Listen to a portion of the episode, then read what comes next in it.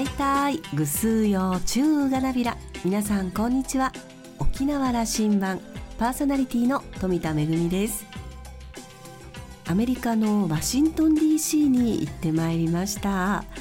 えー、来年年明け1月にワシントン DC で琉球芸能の舞台公演を行うことになりまして、えー、その劇場の視察と打ち合わせに行ってきました。初めて訪れたんですけれどもちょうど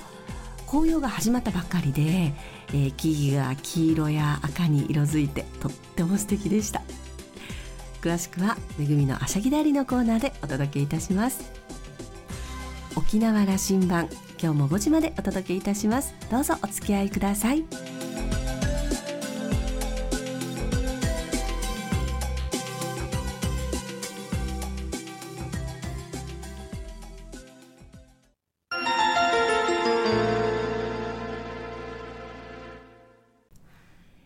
那覇空港の2本の滑走路が一望できるレキオスラウンジ。今週は株式会社レキオス常務取締役の中田哲義さんをお迎えしました。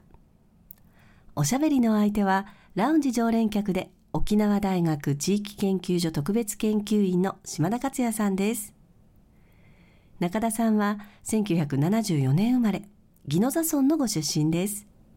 琉球大学法文学部を卒業後、1999年にレキオスのグループ会社に入社。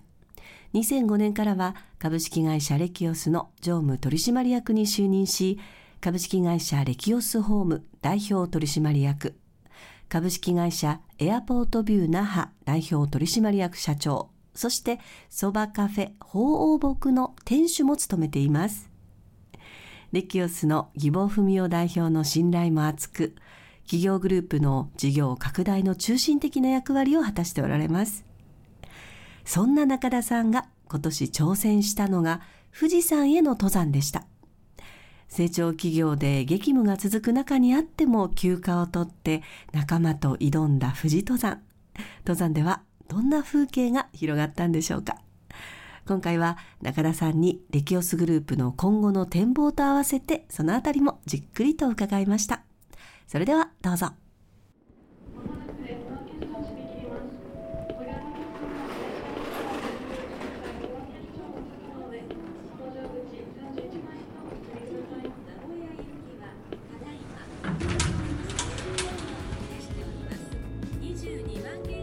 今日はレキオスグループの中田哲義さんと話をします。富士山に行ってこられたそうで、はい、中田さんはフェイスブックがすごくまあ気持ちのこもった一言が入ってくるフェイスブックいいフェイスブックの発信をなさっています。あありがとうございます。そこで発見しました、はい、何月でしたかね？富士登山を成功してきたのは。先月というと？9月の頭ですね、うん、計画から何年目でしたか？そうです。前回行ったのが15年ぐらい前です15年前も行ってる。はい。今回のは、えー、何度か断念をしたり計画があったけども行けなかったというのを書いてた記憶なんだけども。はい。3年ほど前から計画しまして去年ももう予約まで取ってましたがちょっと台風でキャンセルになりまして3年かけて、まあ、コロナやら台風やらでやっと今年実現したというところです。最近山登りの走りをしてまいりますでもトレッキングとしか言えないんだけども、はい、憧れます。さんいいんでしょ？はい。きついんでしょ？きついですね。達成感はあるんでしょ？達成感ありますね富士山登山というとねみんなやっぱり考えている人多いと思いますよ、はい、どんな思いで、えー、どんな内容だったというのを紹介ください。あはい。15年前に登った時はもう二度と登らないというふうには思いましたけれども改めまして日本一の山に仲間と一緒に登りたいなと。登る中でこうなんですかね仲間の連帯感ですとか、まあ、自然から感じるこの人生を振り返るとかですねそういったものをこう今一度体験したくて今回計画したというところです。うん、40今え50歳になりましたか？49です。あの中田さんのことは30代の頃から僕は存じ上げてるんで、はい、いいビジネスマンに成長なさいましたな すみません上から目線で。お世話になりました。お世話になってます、えー、今49歳だということは15年前登ったのは34歳そうですねそれぐらいぐらいの時に登られたわけね。はい。意味が全然違うでしょう。ああ全然違いますね人生の歩みでこれほど34歳から49歳までにすごく爆走なさったね、うん、ああそうですね。はい。ビジネス人としてね。ありがとうございます、まあ、当時に登っった感覚はやはりこうね周辺しか周辺というのは目の前、えー、後ろ自分の本当にあの一緒に登っている仲間との会話とか自然を見てそれだけの世界でしたけれども、まあ、今回はやはりこうねあのいろんな登る前からいろんな計画ですとか情報収集したりとか仲間を募ったりとか仲間と楽しくとかそういったふうに山を登れましたので。15年の人生経験を積んだ後に登る時の富士山というのは意味が違ったんですね。あとても違いました。はい、今の話だ。計画とか、はい、どういう仲間でだとか、はい、そういうことも意味があるんですね。あそうですねやはりこう日々生きている中での自分自身ですとか仲間の関わり方とかですねあとあの会社の在り方とか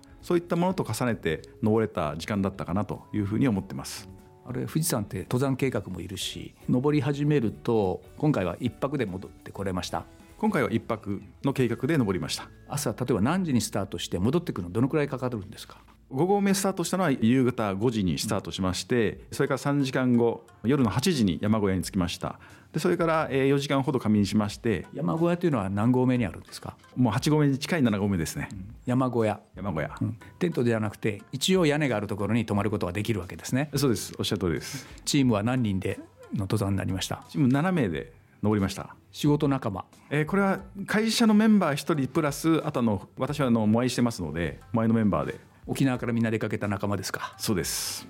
気持ちを一つにできる仲間あそうですね。たんでしょうな。はいその通りです。その8合目のところにたどり着いた、はい、えー、一泊するどんなことが起きるんですか、えー、そこからまず仮眠しましてスタートします。仮眠ってどのくらいするんですか？まあ3時間半ほどですね。仮眠しまして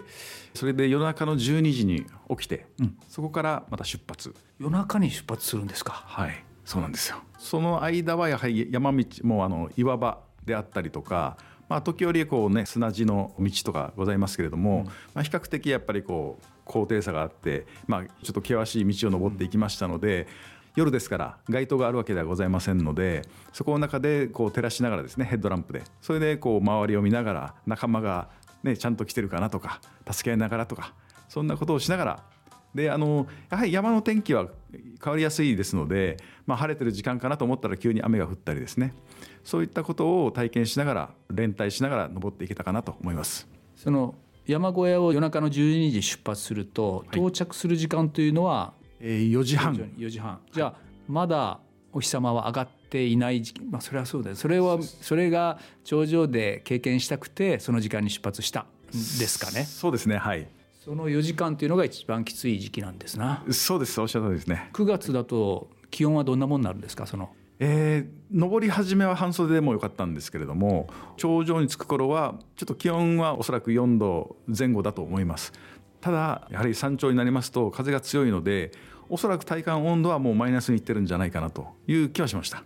中田さん自身はどのくらいの経験者でいらっしゃる？私はもう15年前に登ったきりでここ最近に少しあのトレーニングしたレベルでしてもうほぼ初心者の状態です。その他の皆さんは？もう1人だけ2回目という人がいましたがあとはもう全員初心者ですね。ちゃんと登山をするためのシューズや身支度はできていたんでしょうね。はい。私は全部購入して持っておりましたし、あと他のメンバーはあのレンタルして、まあ、きちんとその姿で行きました。登山をあの愛好家ではないけども準備はしてある、はい。夜中の時間に頂上を目指した4時間、うんはい、この間の気持ちを教えてください。そうですね。もうやはりこう途中足元だけを見ながらという時間もありましたし周りを振り返りながら仲間のね状態見ながらというのもございましたしあと一番心に残ってるのはこう頂上に進むにつれて景色がどんどんこう開けていく見えてくる景色がというのは空はもちろんですけれどもまあ時折ね雲だけっていうところもありましたが雲がこう開けるとやっぱりこう地上が見えてきてですねその地上の見え方というのもやはり中腹だと限られた範囲なんですが上に行く場合行くほど遠くまで見えると。というのが何と言いましょうかねこれも一つの人生と一緒で若い頃はなかなかね周りが見えなかったっていうのもあるかもしれませんがまあ登れば登るほどこう、まあ、過去も未来も現在もそして大きな広いところまで見渡せるっていうのは人生も一緒かなというふうに思いました。見えてくる風景と49歳になって自分の人生とがオーバーラップしていったんですな。そうですねはい。15年前はやっぱり同じ風景見たはずだけども、そうですね。今思い起こせばどんな風景だったんですか？ああ岩場しかこう頭の中に浮かんでこないですし風景はもうほぼ蘇ってこないのでよっぽどこうね自分の身の周りしか見えてなかったんだなというふうに思います。頂上近くなってきて、はい。見える風景が違うものであった、はい。人生にも通ずること登山する人ってみんなそう言いますよねああそうですかそうですそうなんですねそして仲間との関係もそこではうん。助け合うとか、はい。あー励まし合うとか、はい。あるいは意見が対立するとかそういうことが起きるというふうに言われるんだけど、うん。どうでした？ええやはりあの同じ苦労を共にしていますし一人一人が多分辛いものだったと思うんでしょうけれどもやはりこう、ね、仲間を頑張ってる姿を見ながら自分も頑張るぞという気持ちになってたはずですし、まあ、途中途中でねやはりあの声かけ合ったりとか少しあの休憩しながらそこでねねぎらいの言葉をかけたりとかそういうのがありましたんで連帯感っていうのはとてもそのほんの数時間の中でかなり強まったんじゃないかなというふうに思ってます。今回の富士登頂中田さんの人生にとってはどんな意味があった？ああ何と言いましょうかね。自然の摂理の中で生きてるんだなということをもう十分に感じた時間でした。感謝はい。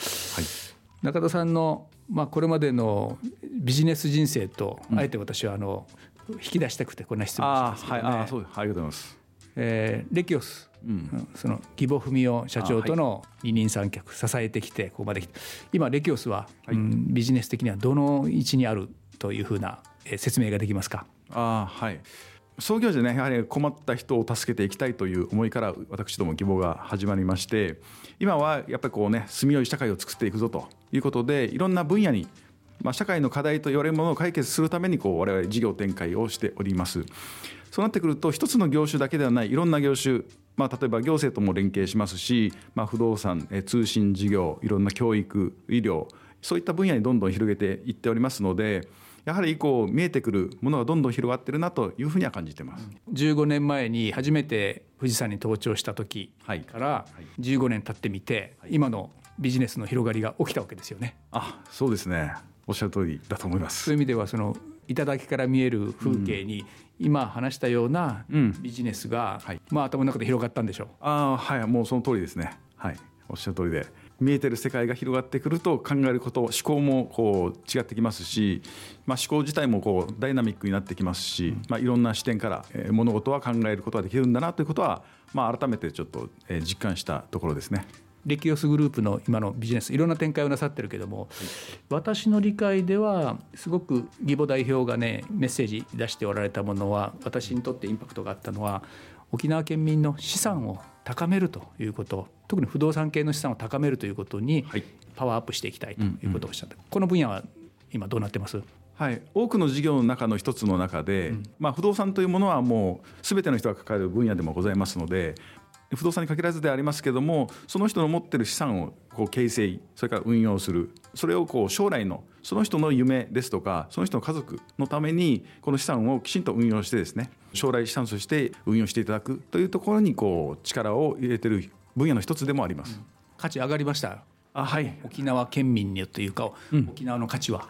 そうですね。沖縄はやはりこうね今の人口も増えてますし観光という分野でかなり注目されている中でやっぱりどうしても所得が低いという、まあ、あの課題というのはございますけれどもそれをやはりこう経済ですとかあと不動産の価値をこう、まあ、倍増させていくといいましょうか。価値を高めていく。ということに関しては小さいながらもですね一翼を担っている部分はあるかなというふうには思ってます。レキオスのまさに得意分野だというふうに私は理解しています。はいホテルの事業これも大きく言えばその価値を上げるために進出したんですよね。あそうですね今回あの観光という部分でもですね我々の強みを生かしながら強みというのは、まあ、不動産であったりとか建築であったりとかあとまあ通信といういろんなものを組み合わせながらですねやはりあの地域の企業を発展させたいもっと活性化させるためには地域の、ね、企業と連携してえ力をつけていきたいというのがございますのでそれをもとに今回あの、まあ、新たにね分譲ホテルをこう販売しながら持っていただいているオーナーさんに対する資産の形成をしながらそのホテルを運用して観光を発展させるという取り組みを、まあ、今こ回の事業にも展開を始めておられるレキオスグループこれからの展開は別で改めてこういう展開をしていくからという話をしてください。あはい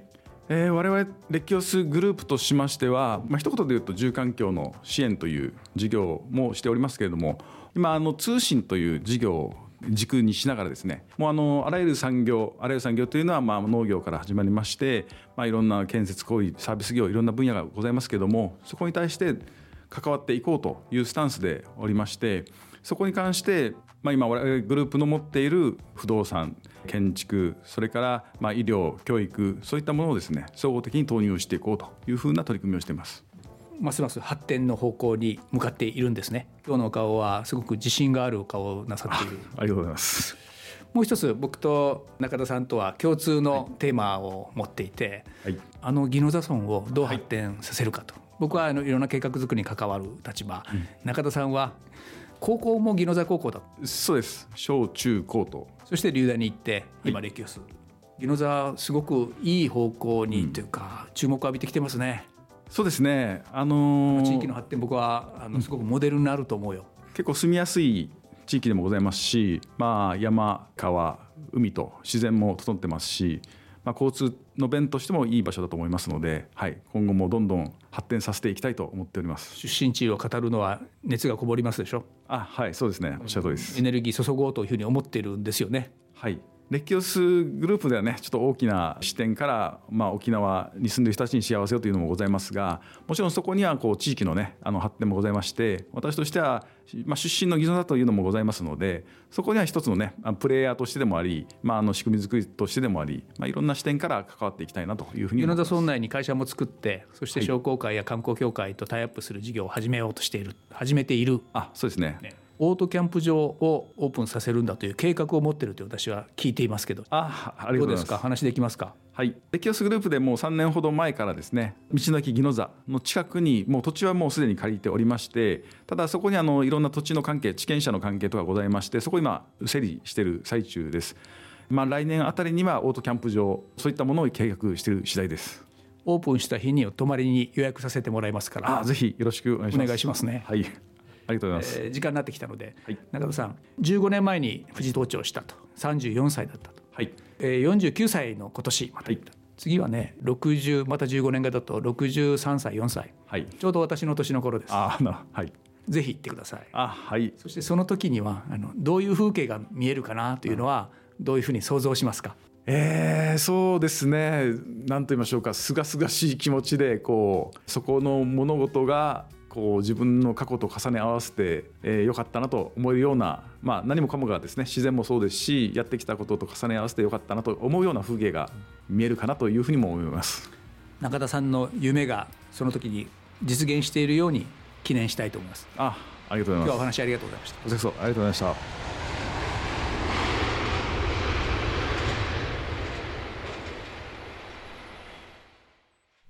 前半は富士山の登山のお話でしたが、なんだか後半のお仕事の話と重なるところがありましたね。高い山に登っている時というのは本当に苦しいけれども、あるところまでやってくると、こう、急に視界が開ける。えー、そういうお話でしたが、お仕事もまあ、そうかもしれないですね。えー、どんなお仕事も本当に困難が伴うものですが、それを乗り越えて、ある高みまで登ると、見えてくる景色というのがあるのかもしれません。島田さんはお話を終えて、住みよい社会づくりが、思いを形にを合言葉にレキオスが目指す先にあるもの。ビジネスマンとして最も力を発揮する年代に入った中田さん。今後の活躍を期待して応援しますというお話でした。今週のレキオスラウンジは株式会社レキオス常務取締役の中田哲義さんと島田克也さんのおしゃべりでした。来週のレキオスラウンジには株式会社 EGL 沖縄代表取締役社長の小島博子さんをお迎えする予定です。お楽しみに。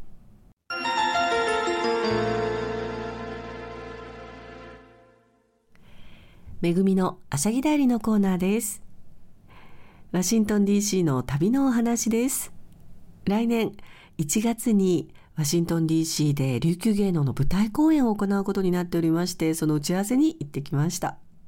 現地でお世話になる皆さんとの打ち合わせですとか、それから公演を行う劇場を訪れて、スタッフの皆さんとの打ち合わせや機材のチェックなどなど、もうね、分刻みの忙しいスケジュールだったので、せっかくワシントン DC に行ったのに、ホワイトハウスを見ることもなく 帰ってきてしまいましたので1月の公演の時に少し時間を見つけて、えー、外から眺めてみたいなと思っておりますが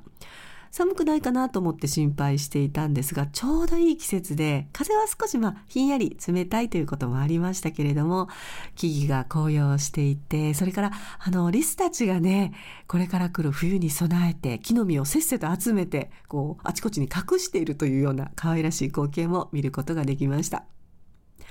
私たちが1月に公演を予定しているのはジョージ・ワシントン大学の中にある舞台です。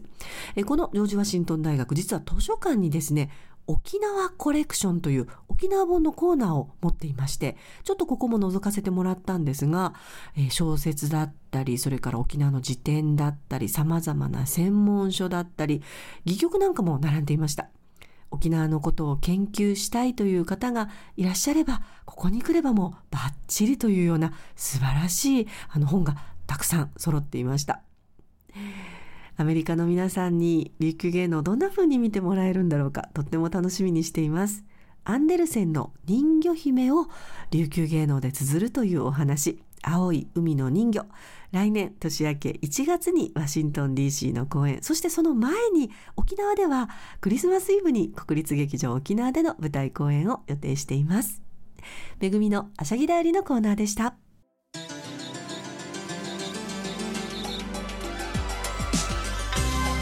沖縄羅針盤の過去の放送音源はポッドキャストでも配信中です。